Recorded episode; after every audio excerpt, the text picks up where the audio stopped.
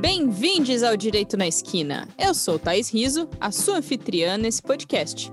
E como sempre, do outro lado da tela, está Lucas Andreucci. E aí, Lucas? Bom dia, Thaís. Boa tarde, Hashimu. Boa noite, Nuremberg. Estamos hoje aqui para debater e tentar entender um pouco melhor sobre aspectos jurídicos e sociológicos o que é genocídio. Como o tema é muito polêmico, este episódio ficou um pouco mais longo que o habitual. Então, Preparem-se, aqueçam os ouvidos que já vamos começar. E como sempre, a gente vai falar disso de um jeito que eu, você que está ouvindo ou qualquer pessoa consiga entender o que há por trás desse tal juridiquês. O genocídio é um assunto que já circunda o governo Bolsonaro desde o início, com alguns pedidos de investigação, inclusive já protocolados no Tribunal Penal Internacional, por conta da política ambiental, mas também por causa dos efeitos devastadores dessa pandemia no Brasil. O próprio ministro do STF, Gilmar Mendes, em meados do ano passado, afirmou que o governo do Brasil está praticando uma política genocida. O presidente da República dispõe de poderes, inclusive, para exonerar o seu ministro da Saúde. Mas ele não dispõe do poder para, eventualmente, exercer uma política pública de caráter genocida. As redes sociais estão fervilhando de gente apontando que a política sanitária, ou melhor, a ausência de qualquer política pública do Bolsonaro, é um exemplo de genocídio. Isso ganhou força depois do presidente usar a Lei de Segurança Nacional para tentar intimidar influencers que o acusam de ser genocida. E isso provocou os internautas a subirem a hashtag Bolsonaro Genocida. Para entender tudo isso, Vamos voltar um pouco no tempo, lembrando inclusive do filme que a gente indicou no Instagram na semana passada, como preparação desse episódio. Aliás, se você ainda não segue a nossa página, a página do Direito na Esquina, arroba Direito na Esquina no Instagram, fica a dica. Nós colocamos antes e depois dos episódios materiais que explicam um pouco do tema que a gente abordou, bem como algumas dicas culturais para ir um pouquinho além. Sobre este episódio do genocídio, recomendamos o filme O Julgamento de Nuremberg, que pode ser encontrado no YouTube. O filme, como o título já indica, aborda o caso mais famoso de genocídio da humanidade, que foi o extermínio em massa de milhões de judeus nos campos de concentração da Alemanha nazista. Mas existem muitos outros episódios de genocídio, como a Inquisição, o extermínio da população armênia, o genocídio de Ruanda, enfim, muitos capítulos horrendos da história da humanidade. Sim, Thaís, o nazismo é um marco porque, logo no final da Segunda Guerra Mundial, o primeiro tratado internacional aprovado pela ONU foi justamente a Convenção para a prevenção e repressão de crime de genocídio. Isso foi lá em 1948. O Brasil incorporou essa convenção lá aqui no nosso ordenamento através de um decreto em 52 era Vargas, e depois, quatro anos depois, já com Juscelino, uma lei foi sancionada que punia especificamente o crime de genocídio. É a mesma lei que temos até hoje. Aliás, o próprio termo genocídio foi criado lá no início dos anos 40, justamente para explicar esse holocausto, o holocausto que o Churchill, quando começou a tomar ciência do que acontecia nos campos de concentração da Alemanha nazista, se referiu a um crime sem nome. Por isso, um judeu que estudou a fundo o genocídio, cunhou o termo, foi o Rafael Lenkin, cunhou um termo combinando a palavra grega genus, que significa raça ou tribo, com a palavra latina sídio, que significa matar. Daí vem genocídio. Apesar de ser super recente esse termo, eu acho que a gente pode pensar em muitos episódios que na história do Brasil que podem ser considerados como genocídio. A colonização, com o extermínio e a escravização dos povos indígenas, por exemplo, a escravidão negra, né, essa intenção de branqueamento da população brasileira, não só com estímulo à imigração europeia, isso acontece, mas com a criação de uma política criminal antinegro, né, esse encarceramento em massa da população negra, eu acho que a gente pode considerar como genocídio. No Brasil, há um dado que eu acho que distingue dessa, dessa é, experiência norte-americana. Aqui, o aprisionamento, ao final do Estatuto da Escravidão, era, ela tinha um outro objetivo. Ela tinha um objetivo de encarcerar o homem negro como estratégia de transição e embranqueamento da sociedade. Quando você pega todos os debates do final do século XIX início do século XX no Brasil, a ideia não era nem de incorporá-lo, o homem negro, negro, em especial, na produção, mesmo encarcerado. A ideia era a execução física do homem negro. A execução física do homem negro é a execução cultural da população negra. Na década de 90, nós tivemos o primeiro e único caso de genocídio julgado em território brasileiro. Para quem não sabe do que estamos falando, vou dar uma pequena contextualizada aqui. Na década de 90, começou uma corrida do ouro em terras demarcadas, nas quais viviam os Yanomami. Começaram a chegar mais, mais, mais garimpeiros, e isso gerou um confronto com os moradores da aldeia Hashimo. Depois que sumiu uma rede de fazer garimpo em um dos rios, os garimpeiros lançaram o primeiro ataque e quatro indígenas foram mortos. Os Yanomami retaliaram e então os garimpeiros teriam planejado exterminá-los de uma vez por todas. Oficialmente foram 16 mortos nesse segundo ataque, mas os indígenas afirmam que esse número passou de 70. No fim das contas, cinco garimpeiros foram condenados por genocídio aqui no Brasil. Essa tragédia é uma tragédia, explica muito bem uma das formas de se praticar genocídio, aquela que todo mundo tem na cabeça: o assassinato. E não é só um assassinato qualquer, é um assassinato de um grupo nacional, um grupo ético, um grupo religioso ou um grupo racial. Mas essa, embora seja a mais grave das formas de se praticar genocídio, não é a única. Também é considerado genocídio, além de matar os membros de um determinado grupo, causar lesões graves à integridade física ou psíquica de membros desse grupo, submetê-los a condições indignas de existência, capazes de destruir fisicamente os indivíduos, adotar medidas de esterilização forçada ou efetuar a transferência de crianças para outros grupos. Para se considerar genocídio, a gente está vendo aqui, a prática de uma dessas ações, qualquer delas ou várias delas, tem que ser motivada pela intenção, e a intenção é fundamental aqui, a intenção de destruir, no todo ou em parte, esse grupo. Por isso tudo, já dá para perceber que o genocídio é mais do que um crime contra um indivíduo específico, um crime contra a humanidade. Assim, a pena final seria a somatória da punição dos crimes praticados, esses vários genocídios praticados contra cada uma das vítimas. Além de matar, que é a forma mais conhecida, também é genocídio mutilar ou submeter membros desse grupo a um intenso sofrimento. Perfeito, Thaís. E outra forma de genocídio, que é a submissão a condições subhumanas, degradantes do grupo, pode ter como referência os próprios campos de trabalhos forçados, tanto na Alemanha como na União Soviética e até nos Estados Unidos. A busca por impedir nascimentos, a esterilização, também tem um exemplo nos Estados Unidos. Aconteceu na Carolina do Norte. Lá até 1974, 7.600 negros foram, a maioria sem consentimento, esterilizados para impedir que pessoas ditas de mente mais fraca pudessem ter filhos. E isso, no fim das contas, atenderia um suposto interesse público, que uso muitas aspas. E o horror não acaba por aqui. Também é considerado genocídio a transferência forçada de crianças para outras famílias. E, gente, isso também aconteceu no Reich alemão.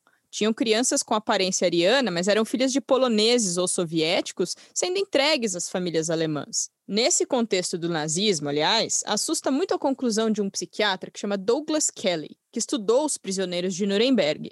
Ele conclui o seguinte, e eu vou ler aqui um trecho. Abre aspas. Os líderes nazistas não eram tipos sem igual, nem personalidades como aparecem apenas uma vez por séculos. Eles simplesmente tiveram três notáveis características em comum e a oportunidade de tomar o poder.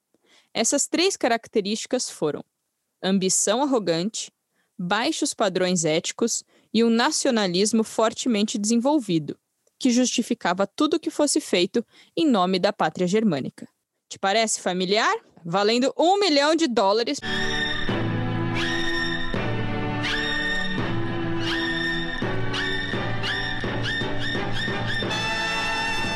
O Bolsonaro. O Bolsonaro é genocida, Lucas? Bom, Thaís, perguntinha sempre difícil, né? Mas a gente está aqui para isso. Na minha opinião, é, dependendo de uma apuração, seguindo as regras sempre, ele pode ter cometido uma série de crimes. E há vários pedidos de impeachment por algum desses possíveis crimes, e também pedidos de investigação pelo Tribunal Penal Internacional, nenhuma instaurada até onde se sabe. Mas, juridicamente, eu entendo que hoje não podemos falar que ele é um genocida, ao menos em relação à atuação desastrosa na pandemia. Eu acho que há controvérsias. Eu discordo completamente de você, Lucas, Mas vamos ouvir sua explicação. Vamos lá, pegar o exemplo lá dos Yanomami, de Roraima. Lá estava muito claro que a intenção dos garimpeiros era destruir aquele povo, aquela etnia. Estava muito claro que era um, um assassinato, um ato direcionado a determinado grupo. O problema é sempre provar essa intenção, que é sempre uma prova indireta. E no caso de garimpeiros parecia bem claro. No caso do Bolsonaro, não está claro um direcionamento a um determinado grupo, a uma determinada etnia, a uma determinada raça. Há consequências que são derivadas da nossa sociedade, de um racismo estrutural, um racismo histórico, com certeza, mas não há essa intencionalidade muito clara não existe, objetivamente falando, o contexto nacional, étnico, racial ou religioso, que são os pressupostos do genocídio.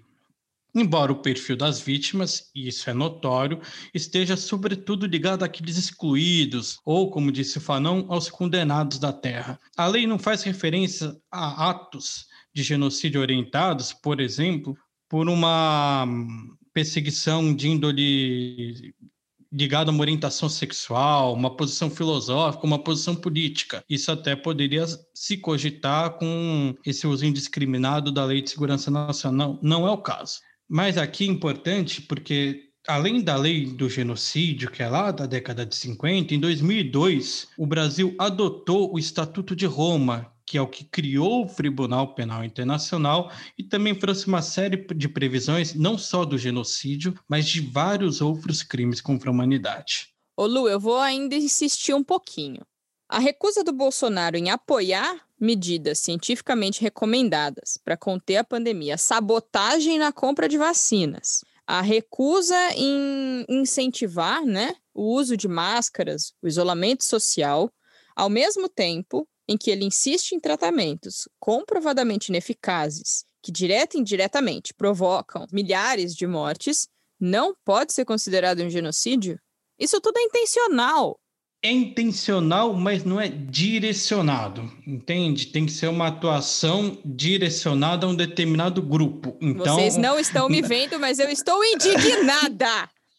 Isso não significa, Thaís, para apaziguar essa indignação, não significa que ele está fazendo alguma coisa legal, uma coisa legítima e algo que ele vai ficar impune, pelo contrário. Aliás, quando se faz críticas e chama o Bolsonaro de genocida, as críticas, aliás, são muito justas. As atitudes do Bolsonaro são desastrosas e o termo genocídio ganha mais força dentro desse contexto. Mas, pela nossa lei, pelos tratados internacionais que o Brasil assinou e é parte, é difícil que essa conduta da pandemia seja considerado um genocídio. Essas atitudes anticientíficas e genocidas, bom, eu não sou jurista, todo mundo sabe, então eu vou continuar usando o termo e dizendo: Bolsonaro é genocida sim.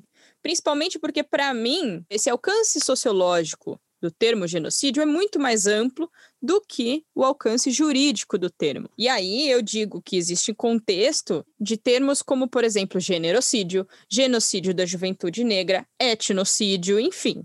Sim, Jair Bolsonaro é genocida, porque a palavra genocida tem muitos significados diferentes dentro dela. Um deles é uma tipificação penal, outro é uma manifestação de raiva, de ódio por quem está fazendo tudo errado e porque por conta disso gente demais está morrendo. Bolsonaro é genocida. Thaís, pode ficar despreocupada. Não sou eu que estou dizendo, mas vários juristas dizem que chamar o presidente de genocida não é crime, no máximo um excesso retórico. Então você não precisa já preparar minha defesa, né? Eu não posso ser investigada por acusar o Bolsonaro de genocida, como Felipe Neto, e também não posso ser presa em flagrante. Aliás, a gente tratou de prisão em flagrante no episódio 4.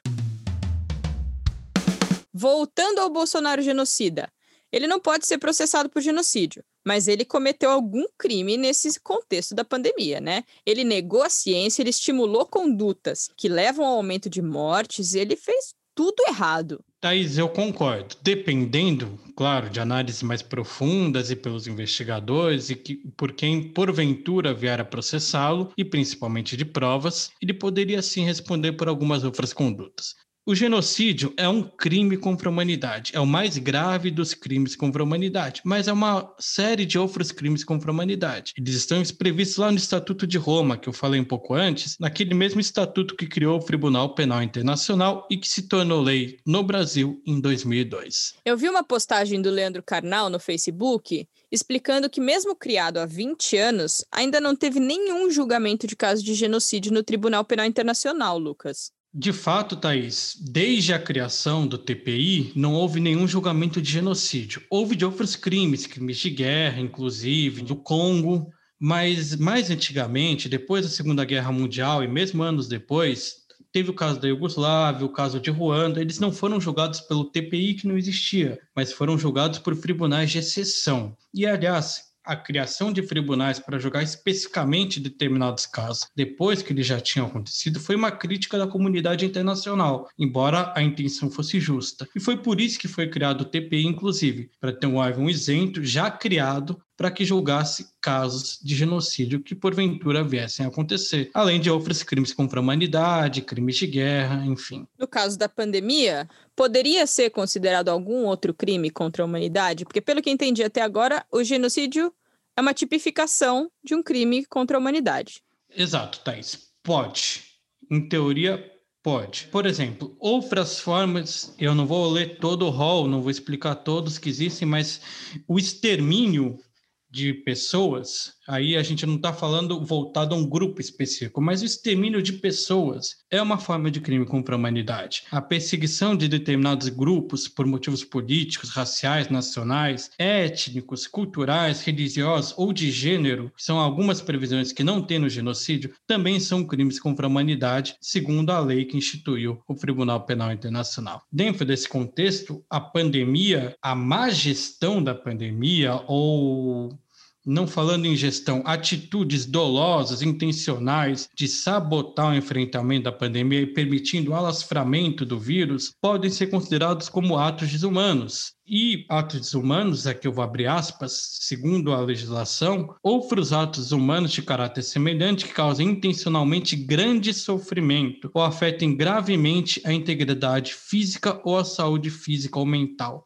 E aqui a gente não está falando do vírus, que é um fato da natureza. A gente está falando da intenção de deixar esse vírus fluir livremente e com isso provocar um intenso sofrimento físico, provocar mortes e quem sabe até ser considerado como a provocação de um extermínio. Dentro desse contexto pode ser sim que o governo, o chefe do governo federal possa responder por um crime contra a humanidade. O réu é a pessoa física Jair Bolsonaro, nesse caso, né? Que estamos usando de exemplo. No caso do Tribunal Penal Internacional, sim. No caso da, das cortes de direitos humanos, o país é o réu. E a vítima não é um indivíduo, é a humanidade. Sim, a humanidade é a vítima maior, sem desmerecer as vítimas, vítimas imediatas, que são as pessoas que morrem ou pedem a saúde, pedem a rigidez psíquica, elas também são vítimas. Mas é mais do que um crime contra indivíduos, é um crime contra a humanidade. E beleza, o Bolsonaro foi processado por crime contra a humanidade, ele responde por esses crimes aonde? Porque, enfim, tem várias notícias de movimentos sociais e políticos que estão buscando submeter o presidente ao Tribunal de Haia.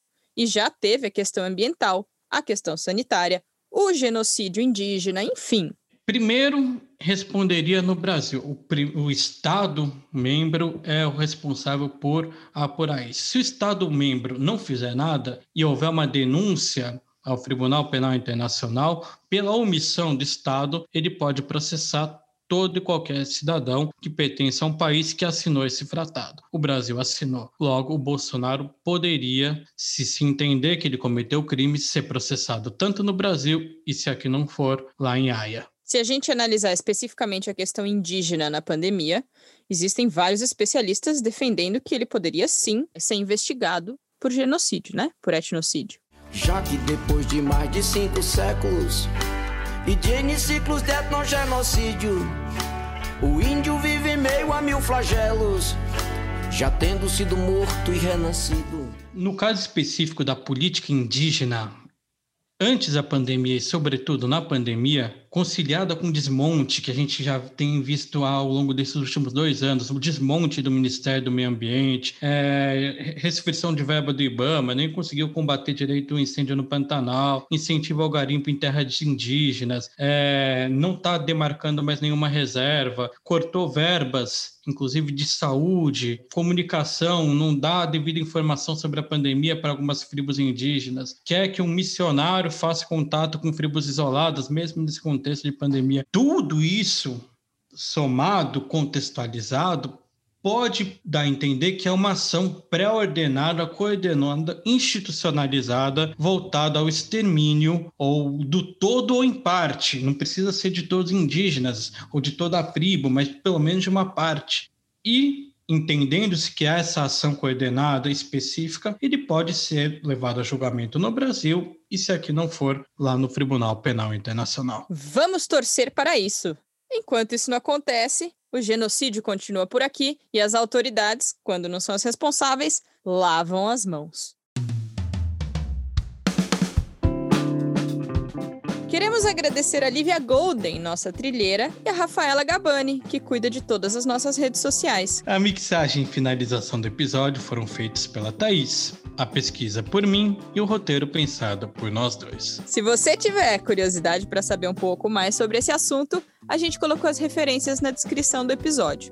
Daqui a 15 dias, a gente volta com outro assunto polêmico que vamos divulgando ao longo da próxima semana no Instagram do Direito na Esquina. Se tiver críticas, dúvidas ou sugestões, pode comentar ou no Instagram ou mandar um e-mail para direitonaesquina.gmail.com. Até mais!